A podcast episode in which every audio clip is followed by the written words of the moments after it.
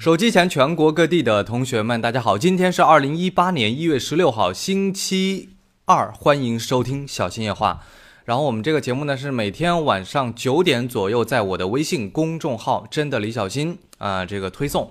如果你在蜻蜓 FM 听到我的声音啊，不妨关注一下我的微信公众号“真的李小新”，是每天晚上九点左右，不一定就是九点整啊，因为我无法精确的控制到是九点整。比如说我昨天是。八点五十九发的，然后，呃，这个微信它方面要审核，所以审核大概用了十分钟。有的时候审核只要一两分钟，有的时候审核要十几分钟，所以我也不确定，反正是九点左右啊，可能是八点五十几，也有可能是九点十分左右啊。好，这个如果你想第一时间啊收到推送的话，也可以置顶一下我的公众号。好，来看今天关注到的新闻，第一条是和索尼的这个手机有关。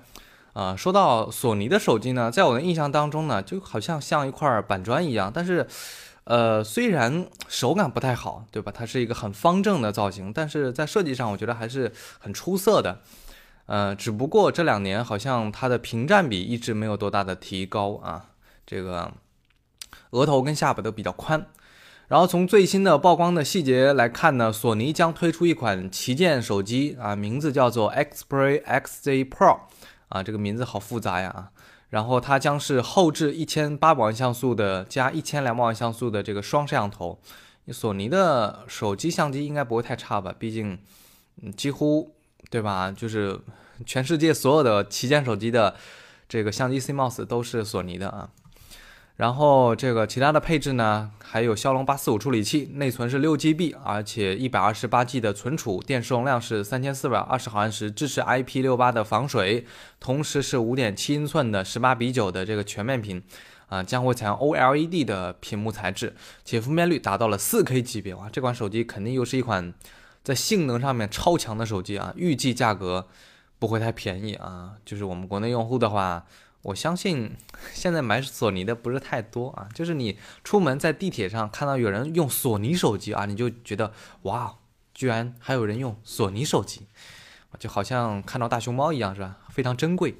好，来看第二条新闻，是和小米有关。这个昨天小米就发预告了，说今天上午呢，小米官方要正式揭晓这个叫听话的新年礼物。这款产品是小米电视四。五十英寸啊，售价是两千三百九十九元。这个小米电视四五十英寸，我没记错的话，小米电视的这个设计从二 S 开始，还是小米电视二，好像就是这个设计了，就是没什么变化。因为我觉得，哎呀，不变也好啊，省点设计的费用，省点模具的费用，对吧？这个把这个屏幕做好啊，内容做好。然后来看一下，这款电视。呃，小米电视四 A 五十英寸啊，这这个系列呢，之前已经有三十二英寸、四十三英寸、四十九英寸、五十五英寸和六十五英寸。然后五十英寸呢，这个它的配置与之前的五十五英寸是比较接近的，采用的四 K 屏，哇，四 K 啊，四 K 屏呢，啊，支持 HDR，然后搭载的所谓的 p a n c h Four 人工智能语音系统，然后标配的是蓝牙语音这个遥控器。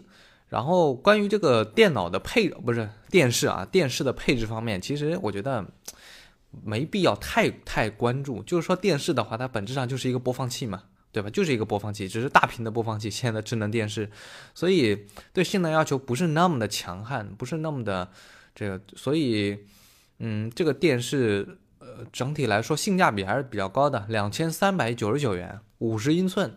四 K HDR 的屏幕啊，当然可能有人说啊，这个屏幕肯定不好啊，这个跟对吧一两万的比起来肯定有差距啊，你这不废话吗？两千三百九十九，你指望它有多好？只能说在这个价位，这个性价比，我觉得是无敌的，懂我意思吗？然后这个产品呢，将于一月十九日零点十点啊，不好意思啊，十点开启零元预约，然后是一月二十三日零点啊首发，然后首发立减一百元，也就是二二九九元。哇，二二九九元就可以买到，它原价是二三九九元啊，原价二三九九，然后这个，呃，首批买的话是二二九九，还是免运费的啊，给你包邮。所以最近有需要买小米电视的话，可以关注一下，因为我也是用，我也是之前也是小米电视的用户，我觉得挺好的。呃，就是有钱的话，你可以上什么索尼啊这些，呃，高端的电视；没钱的话，小米性价比高，对吧？下面来看一条新闻，是和摩托罗拉有关。然后最近有消息称啊，联想和摩托罗拉正式这个计划啊，计划推出一款叫 Moto E5 系列的产品。然后这个产品呢，最大的特色就是有一个特色吧，就是把指纹识别和背部的 logo 哎融为一体，所以就会让我们想起之前的锤子手机也是这样的设计，对吧？我觉得能够把 logo 跟指纹哎融为一体的品牌不多，因为对这个 logo 要求比较高。首先这个 logo 面积要大，而且还是个圆的，对吧？相对来说。纵观全球的手机市场，手机品牌没有几个能够做到。锤子一个，摩托罗拉摩托罗拉一个，苹果那也算吧，苹果毕竟也大嘛。然后你说三星，让他做指纹，他怎么做啊？他一行字母啊，然后那什么什么 vivo 什么 oppo 都做不了，对吧？小米也做做不了，所以只有圆的，对吧？然后然后才能做啊。还有就是这个指纹。呃，你不要以为这个指纹跟 logo，哎呀，合在一块儿，它成本很高，成本不高，这个几毛钱量产的话，几毛钱可能还不到，因为你在淘宝上看，所谓的那个指纹贴很便宜，很便宜啊。然后最后来看一条新闻，是和三星 S 九有关。然后今天下午爆料大神 Even Lex 是吧？呃，因为我英语不太好嘛，呃，这个大家懂我意思就行。Even Plus。呃，然后他带来了三星 S9 的最新的情报啊，这个这两款新的手机就是三星的旗舰手机 S9 和 S9 加，将于二月二十六日正式发布，也就是过年之后。然后三月一日呢开启预售，三月十六日上市发货。如果你嗯就是呃想买这个三星 S 九的话，你可以去关注一下。然后配置的话。好像已经说过很多次了啊，骁龙八四五的处理器，然后这个 S 延续了 S 八的全视曲面屏设计，然后额头下巴进一步的收窄，提升了屏占比，嗯，五点八英寸，嗯，然后一千二百万像素的主摄像头，那 S 九是单摄，S 九加是双摄，就之前都跟大家说过了，再再简单重复一下啊，嗯，最大亮点升级为这个就是后置啊。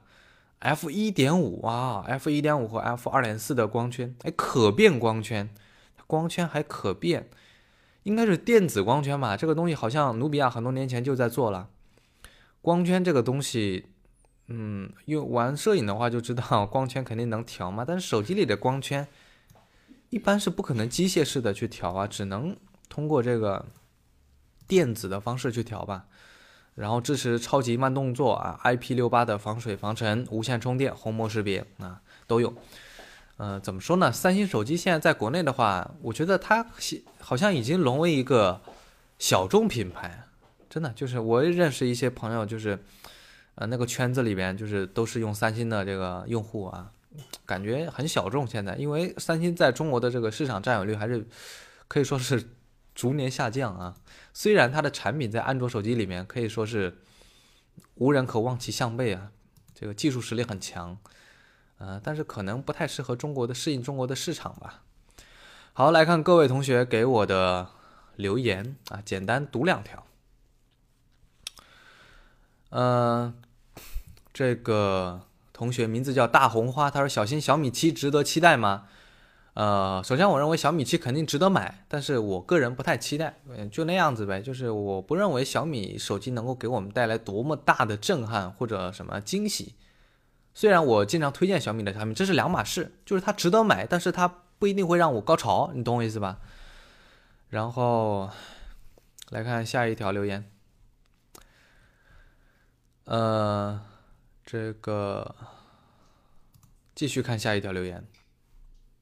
这个同学叫徐梦婷啊，是一个女生啊，是一个女生。她说很想给小新辅导英语了。好的，我要一对一上门辅导。然后这个，呃，再看下一页的留言。哎，很有意思，没有留言了。好的，如果你想和我交流互动，可以在文章下方给我留言。晚安，明天见。